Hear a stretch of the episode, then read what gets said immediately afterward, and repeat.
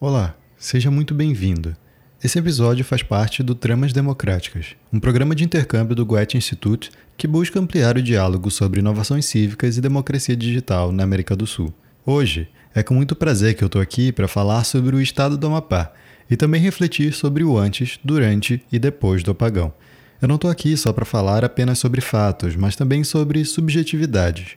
Como artista e cronista, nascido e criado por aqui, eu amo as coisas que os jornais não mostram, pois desde pequeno já não vi o nome do meu estado nos jornais de renome nacional. Ser artista, para mim, é falar sobre o sentir, sobre ser humano e as nossas fraquezas sobre revelar o que está no nosso corpo ou no corpo de uma sociedade através do fenômeno artístico que aprecio muito, a vida. Tudo isso você pode enxergar nesse episódio, pois, além de um experimento artístico, também é político. Para conhecer os demais episódios de podcasts apoiados, você pode visitar o primeiro link que está na descrição desse episódio. Eu sou o Diego Malva e esse é o Vírgula Dobrada Podcast.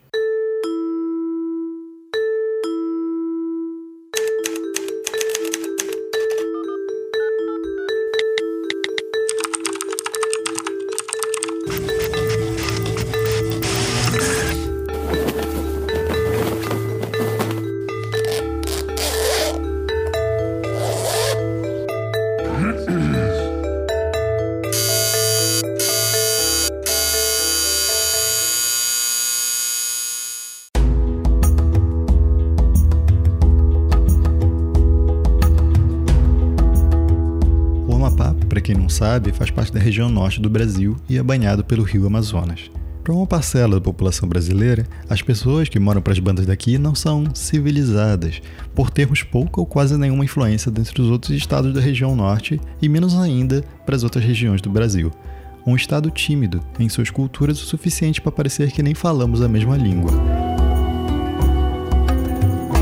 Se o Pará acabou levando toda a influência do brega e do tecnobrega para o Brasil, o Amapá também bebe disso.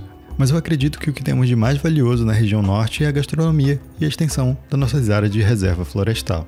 Se por aí se busca ir atrás de suas raízes europeias, aqui se busca pelas raízes indígenas e quilombolas, que quase sempre são extintas ou pertencentes de pequenos municípios ou áreas preservadas daqui mesmo. Talvez por esse motivo eu considero que nós temos uma ancestralidade genuinamente brasileira, uma cultura que possui um apreço talvez incomum pelo bem natural e a valorização e conservação daquilo que é nosso. Nem sempre isso foi motivo de orgulho, mas desde que a internet se mostrou um lugar de identidade, alguns estão recordando e buscando tornar isso parte do que temos de mais precioso na nossa cultura. Esse tipo de sentimento é tão recente que é visto em poucas produções que saem do Estado, principalmente os de comunicação social atuais, como esse que eu estou usando agora. Percebe muita dificuldade de efetivação e avanço de novidades tecnológicas por aqui, como foi a televisão digital que só foi totalmente implementada na capital em 2018, e a internet banda larga por fibra ótica que só chegou aqui em 2014. Lembrando que essas coisas chegaram, mas não foram adotadas por todos logo no início, já que tudo estava ainda em sua fase inicial e poucos tinham poder aquisitivo para poder manter esse tipo de luxo. Vindo na contramão, o rádio, diferente de outras grandes cidades, ainda tem voz ativa por aqui e é uma das coisas que fazem parte do cotidiano de muita gente. Muitos municípios ainda têm o hábito de ligar o rádio logo cedinho para se manter informado do que é importante para sua região. E é por isso que, para mim, o podcast veio como uma necessidade de experimentar o que o mapaense contemporâneo também tem, para mostrar aos daqui e aos de fora. Se muitas inovações não funcionam, não tem futuro por aqui, ser por falta de necessidade ou falta de investimento, não tem como saber. Mas com esses exemplos se pode perceber que a cultura mapaense tem uma tendência para ser conservadora, e não apenas no sentido de conservação de bens naturais ou velhas tecnologias, mas pensando também na questão política.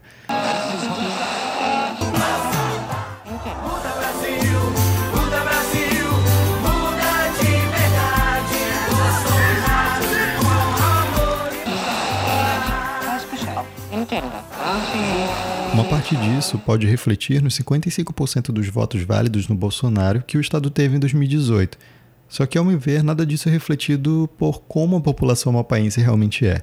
Porque muitos dos que votaram no Bolsonaro têm pouca ou nenhuma relação com as propostas dele, mas sim com o idealismo conservador, que, da mesma forma como acontece com o restante do Brasil, que também elegeu ele, foram ingênuos e totalmente às cegas. Queriam uma mudança como a que aconteceu lá nos Estados Unidos com o ex-presidente também conservador Trump, Hoje em dia, o Brasil inteiro está colhendo as dores das suas escolhas, e ao mesmo tempo, a dor de finalmente perceber que aqui não funciona o novo que se vê lá fora, mas sim o que aprendemos com a história que esteve escrita e, de tempos em tempos, tapamos os olhos. Uma história com personagens diferentes, mas repetida com uma direita que de avassaladora só tem as suas repressões, censuras e responsabilidade social.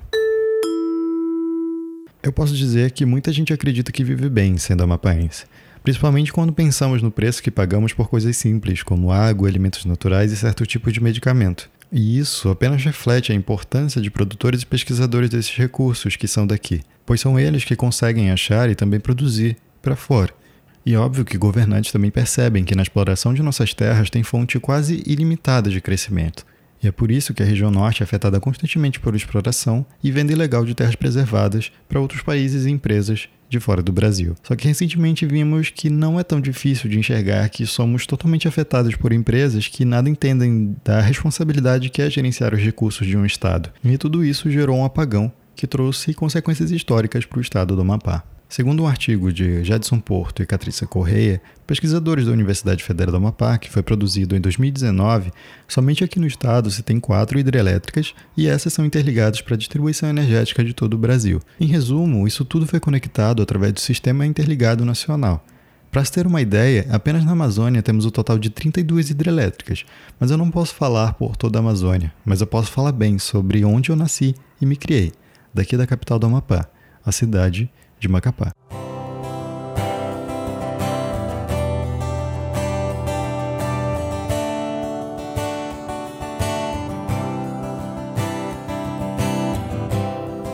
Amapá em tupi significa o lugar da chuva.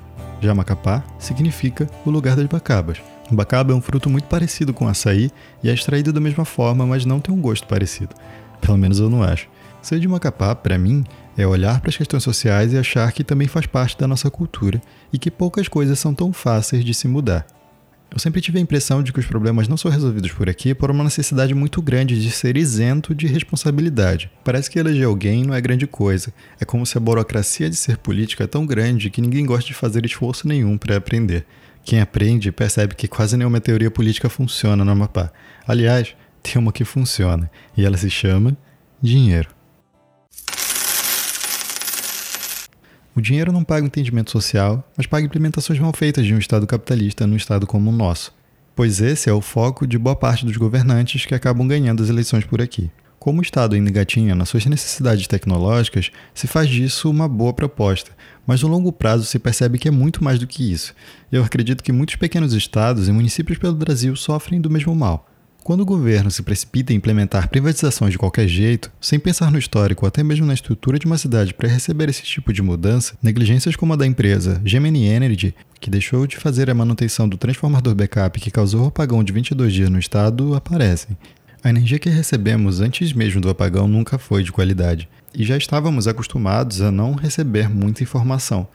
Mas quando isso tomou uma proporção muito grande, a primeira justificativa encontrada pela empresa foi botar a culpa em uma falha natural de raio na subestação, mas já vimos que os fatos disseram o contrário.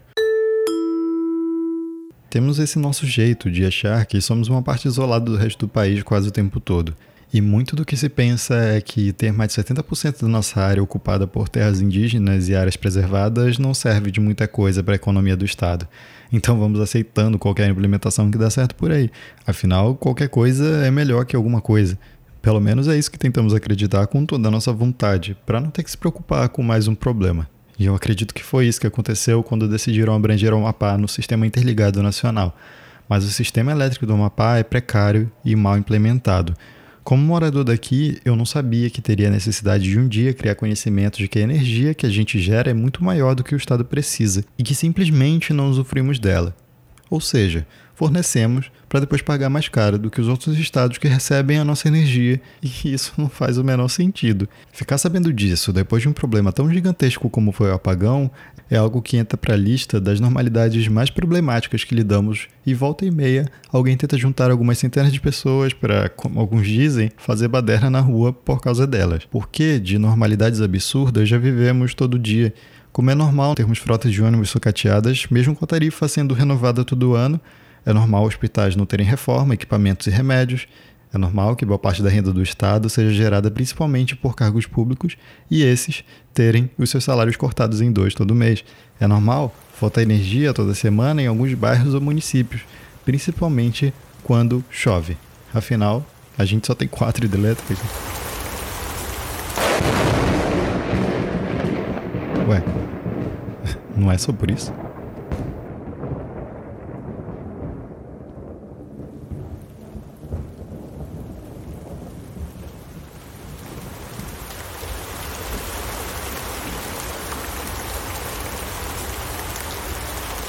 Sobre o apagão, eu acabei ficando muito doente e eu fiquei com Covid também nessa época. E a gente começou a ficar racionando comida, né? Comendo um pouquinho para sobrar para as outras pessoas, porque tava faltando comida, tava caro as coisas. Comecei a ficar muito estressado, não conseguia mais dormir direito. Fiquei refletindo assim sobre todas as pessoas que estavam passando por essas coisas. E cada dia era uma notícia pior. Eu também tentei fazer um trabalho que pudesse falar sobre o apagão, até fiz um texto e tal. Acabou que não deu certo, mas até me instigou a, a escrever, a querer produzir alguma coisa para as pessoas saberem que a gente existe né, naquele lugar, tá? apesar de eu não ser de Macapá, mas eu tava morando lá, né? E eu fiquei muito indignado e tal de saber que os meus amigos, pessoas que eu gosto e várias pessoas passando por essa situação.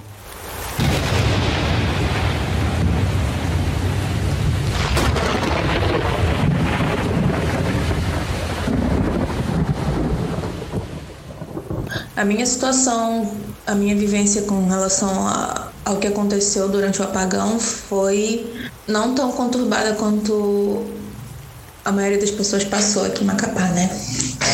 Um, e aí, no outro dia, a energia não voltou. Só que a gente tinha feito compra do mês e nós tínhamos água mineral. E quando a água acabou, da caixa que foi fudido, porque a mamãe teve que pegar um fio ah, daqueles de varal e amarrar em um balde para puxar água do poço. Nossa mão ficou toda calejada e machucada, mas a gente conseguiu encher só metade do balde, do balde grande que nós temos do lado de fora. E aí quando foi um outro dia, estava chovendo, não tinha o que fazer, eu resolvi então ir no poço da vizinha, que tem uma casa que está inabitada. E todo mundo tava pegando água do poço de lá, porque eles tinham aquela aquela ferramenta de puxar água, né? aquela madeira lá que eu esqueci o nome daquilo. E aí eu fui andando até a casa da vizinha e o balde era pequeno, mas era o que eu conseguia carregar. E eu fiz, eu acho que umas 40 voltas e de volta, puxando água do poço e até que eu consegui encher. Aí nisso a gente conseguiu ir tomando banho. E aí foi isso. Basicamente, quando eu tinha bateria no celular e energia, eu tava tentando me informar do que estava acontecendo. Foi isso.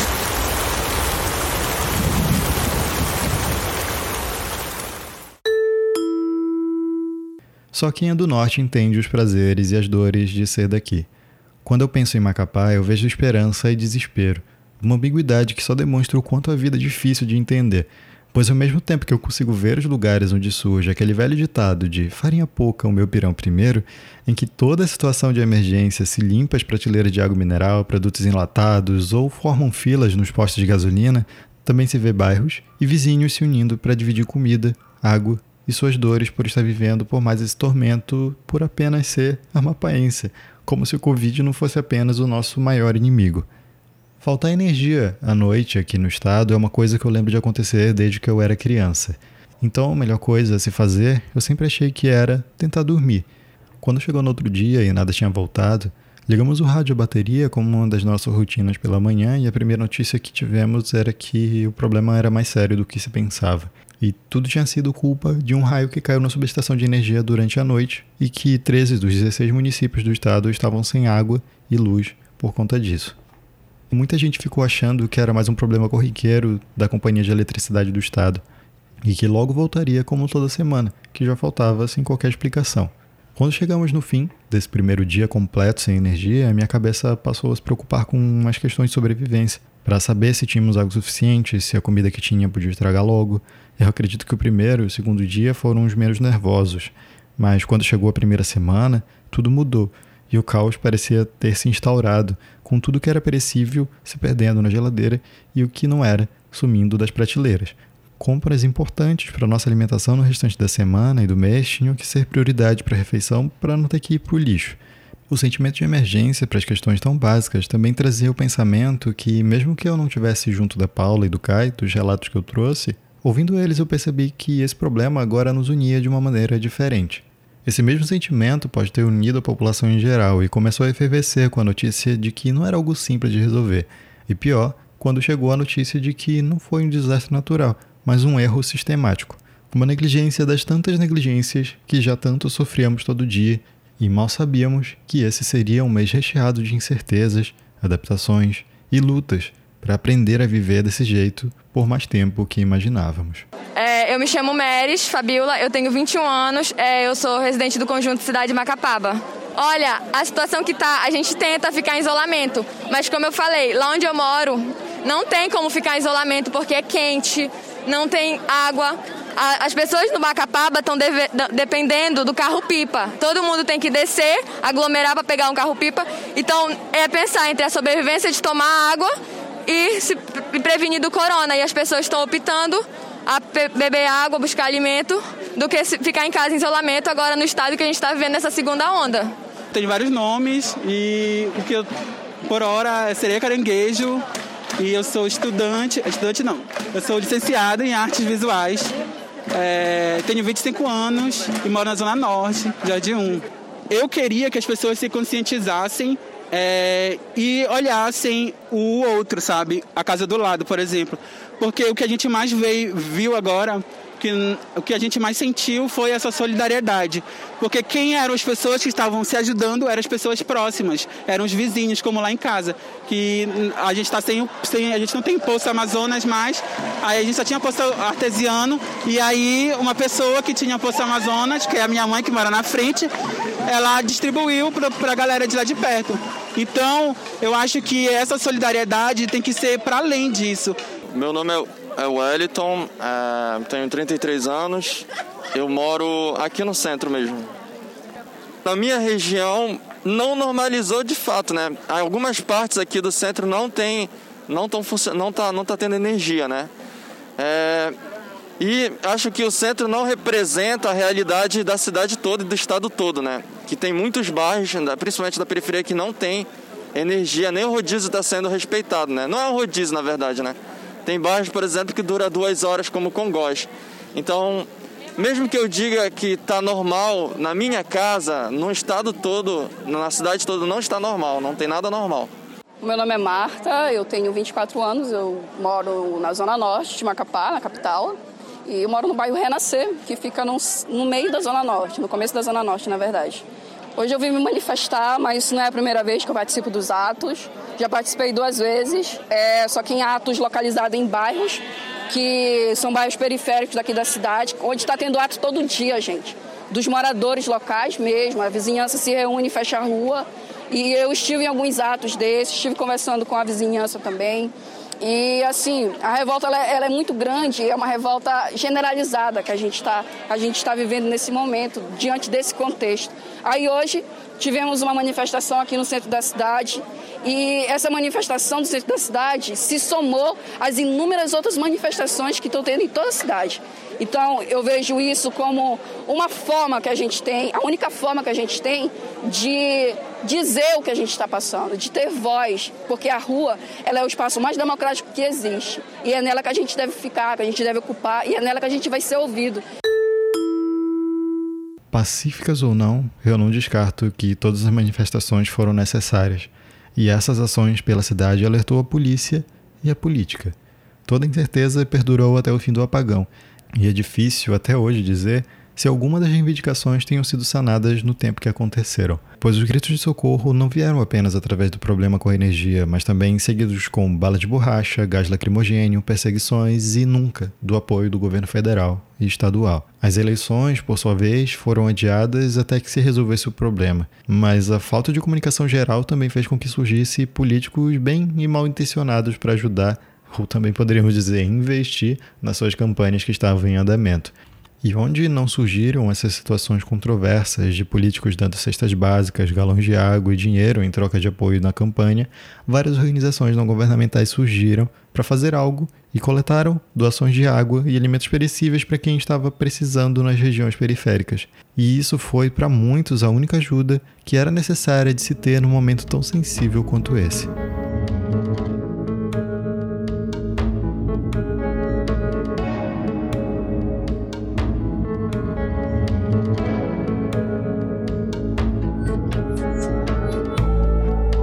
3 de novembro, o primeiro apagão. Seguido dele, cinco dias depois, um rodízio controverso que nem chegou em todos os bairros e municípios. Um segundo apagão, no dia 17 de novembro, após as eleições, que foram no dia 15, que ocorreram apenas em outros municípios e não na capital. Bolsonaro chega no Amapá no dia 19 para ligar o gerador que não serviu para mudar em nada na rotina atual dos rodízios que já aconteciam e anuncia uma óbvia medida provisória de nos isentar do pagamento no mês de novembro da energia que não recebemos. E novamente questionamos o porquê desse tal rodízio não funcionar em mais lugares.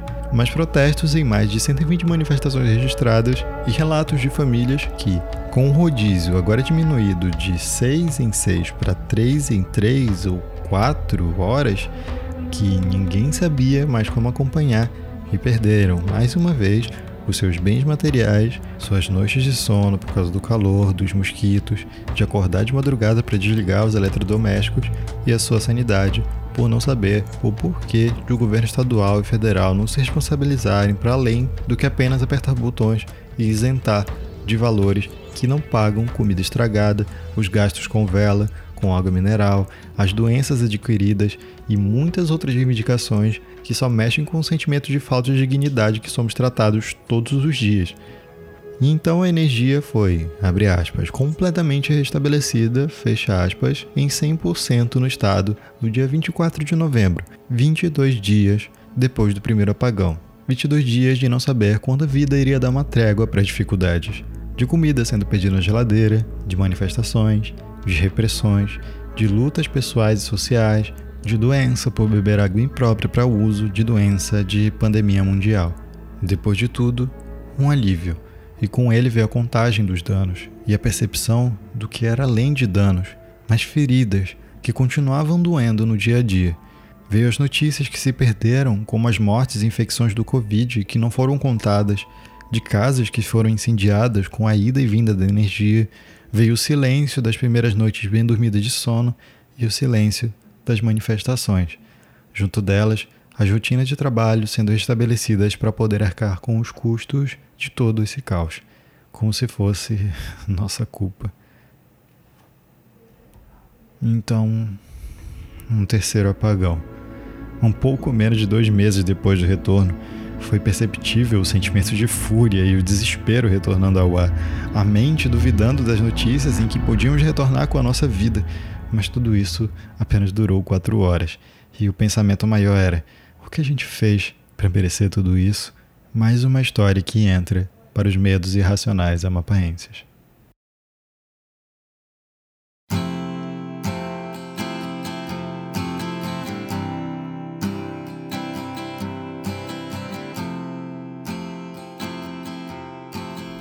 Que vida boa, Sumana. Nós não tem que fazer planos. E assim vão passando os anos. Eita, que vida boa. Vida boa de quem voltou para o estado depois que soube que estava tudo certo novamente por aqui. Que pegou os seus familiares e abrigou nos prédios que tinham geradores. Que usou dos seus privilégios para fugir da realidade daqui. Alguns, não todos. Quem fica, fica por não ter outra opção entende que se não votar nos candidatos que deram um contrato de serviço público, vai ter que passar um tempo longe da vida boa, porque quem consegue pagar essa energia tão cara, ser amapaense para mim é estar inerte por não perceber a opção de lutar, de não saber em que candidato votar por não me ensinarem nas escolas que a política não é só que coloca comida na mesa do governador e do prefeito, mas é que tira da boca das periferias para colocar no asfalto da rua onde se passa o carro de luxo do doutor.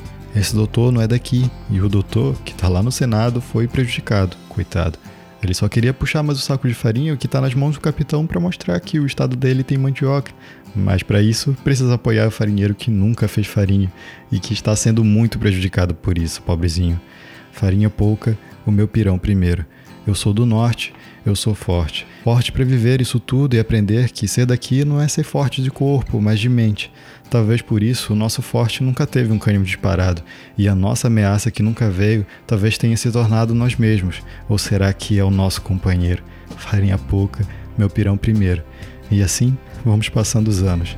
Eita, que vida boa.